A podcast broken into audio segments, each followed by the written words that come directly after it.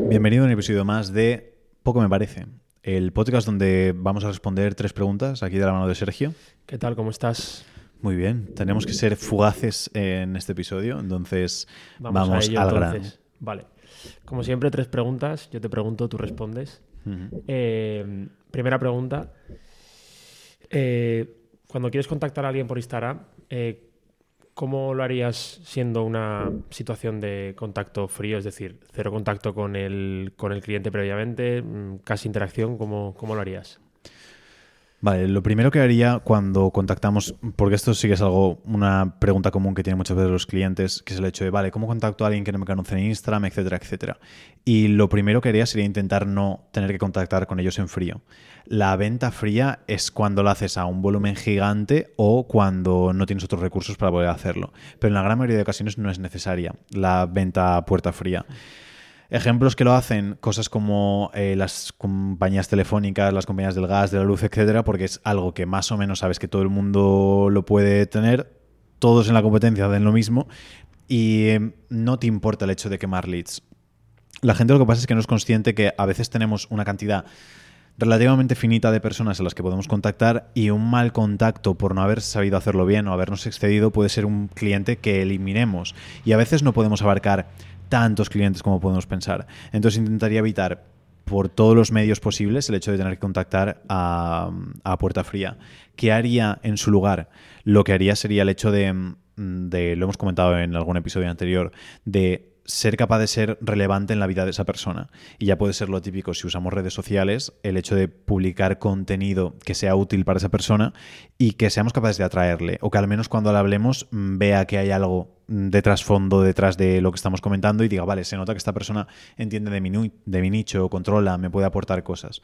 Entonces que busquemos cómo ser eh, útiles para esa persona de manera indirecta, para que después esa persona óptimamente se acerque a nosotros y nos pregunte y no tengamos que abrirle en frío pero que si no, si llegamos en, algún momento a hablar con ellos, por lo menos haya cierto nivel de contacto o cierto nivel de conocimiento de nuestra existencia por parte de ellos. Aún así, si me dices, no, es que tiene que ser a frío 100% por X, Y o Z, el ejemplo más común es porque necesito clientes ya y no puedo esperarme a construir un perfil de Instagram, etcétera, etcétera. Entonces lo que haría sería, intenta hacerlo tan personalizado que la persona casi se asuste y diga, ¿qué está pasando aquí? Como me conoce tanto, ¿no?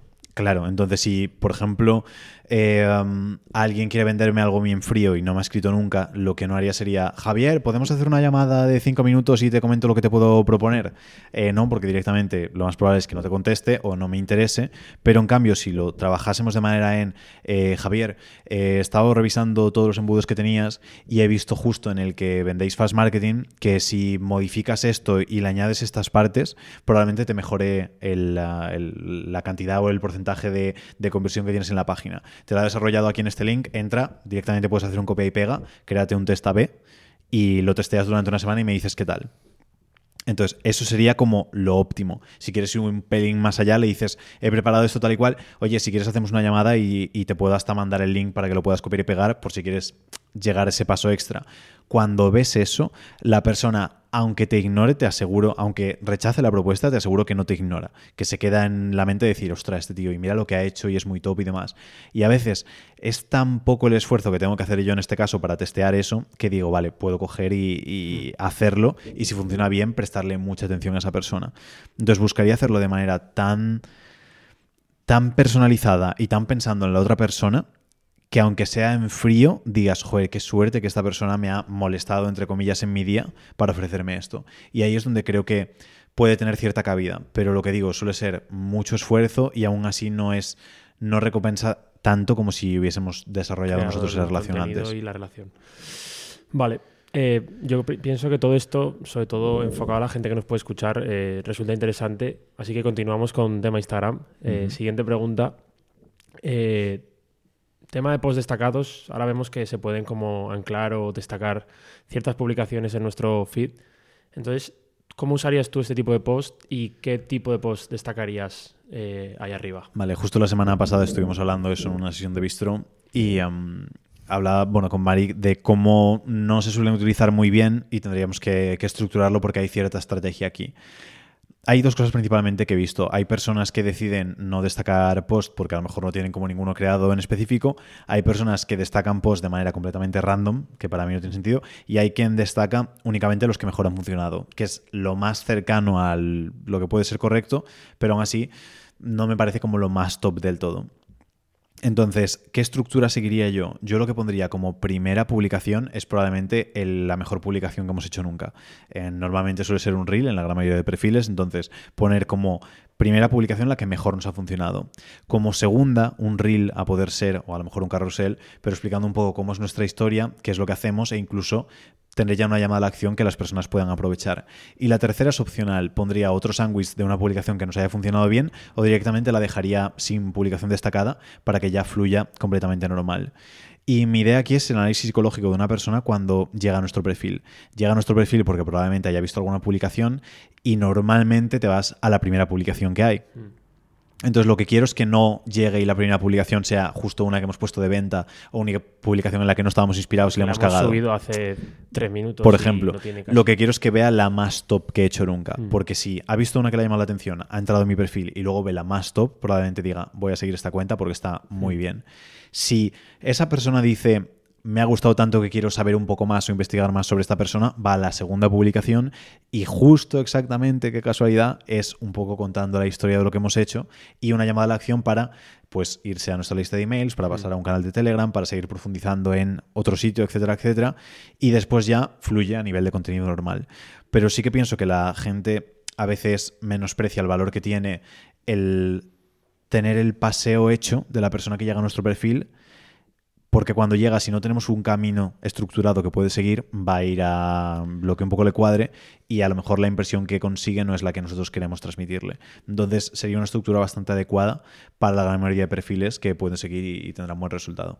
Es como ir dejando miguitas de, pan para que las vayan siguiendo hasta llevarles hasta donde, donde Sí, es que justo en la comida que estábamos hablando de landings y demás, la diferencia entre un landing y una página web es que una página web tú entras y puedes hacer lo que quieras. Entras en sobre nosotros, en contacto, en no sé qué, bajo, le doy a este botón, hago tal. Mm. Una landing no, tú una landing entras y o le das al botón o te vas.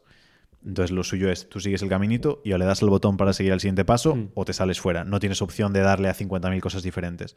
Y es lo que queremos intentar, que nuestro consumidor siga una ruta, no se disperse, porque si lo dispersamos... Mm, no se va a quedar. Correcto, probablemente lo perdamos. Vale, pues vamos a por la última pregunta. Eh, ¿Tú tienes problemas de motivación en el trabajo? Eh, ¿O has tenido alguna vez problemas de motivación? Sí, muchas veces. En, trabajo sí, en el mío menos, pero también. ¿Y cómo, cómo superarías esta falta de motivación o qué consejo le darías a alguien que está desmotivado en su trabajo, no está contento y quiere, pues eso, ya sea su negocio personal o está en un trabajo donde no le queda más huevos que estar? ¿Qué le recomendarías para motivarse así pues que cambie de trabajo lo primero. El que está en un trabajo que no es el suyo, cambia de trabajo. Sí, es que eh, esto creo que era Steve Jobs el que lo decía. Decía, si te levantas por las mañanas y dices qué estoy haciendo con mi vida, probablemente tengas que modificar mm. cosas. Era algo similar. Yo aquí soy un poco más mm, concreto en el hecho de decir, si te levantas por las mañanas y dices, joder, ¿para qué cojones me levanto hoy?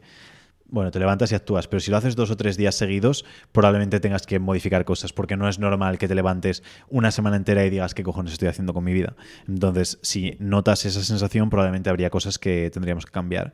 También es cierto que hay que entender que la vida no es ideal y fantástica y todos los días son de rosas y mm. caramelos. Entonces, en un conjunto general deberías estar satisfecho, pero es normal que haya ciertos momentos o ciertas tareas que no nos gusten hacer. Y a todos, si tienes un negocio, si tienes un empleo, hay siempre tareas que dices, a ver, me gusta mi trabajo, pero justo esta mierda, si pudiese la eliminaba. O a mí me encanta ganar dinero con mi negocio, pero el tema de los impuestos, pues la verdad es que no lo llevo muy bien. Pero bueno, son cosas que toca asumir y, y cumples y ya está. Pero después sí que podemos trampear un poco el, ah, el hecho de hacer esas tareas que nos gustan menos.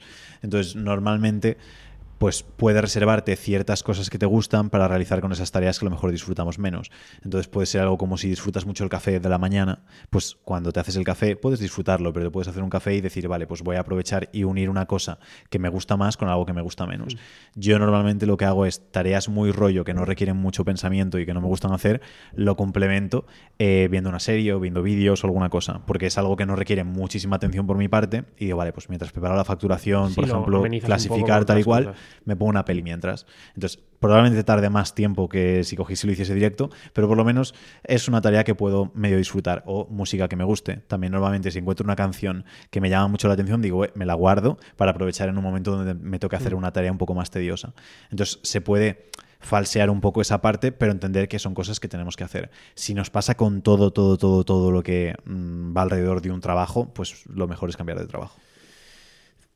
100% tú, o sea, si, si tú no estuvieras motivado en un trabajo o ves que no que a largo plazo, medio plazo no es donde quieres ir, recomiendas cambiar de trabajo. Porque a veces pienso y digo, hostia, yo creo que a mucha gente no le gustará su trabajo al 100%, pero no le queda más... Mm, o sea, no le queda más remedio que, tragar y hacerlo. Eh, y yo creo que, que lo ideal no es que tu trabajo te apasione al 100%, en muchos casos.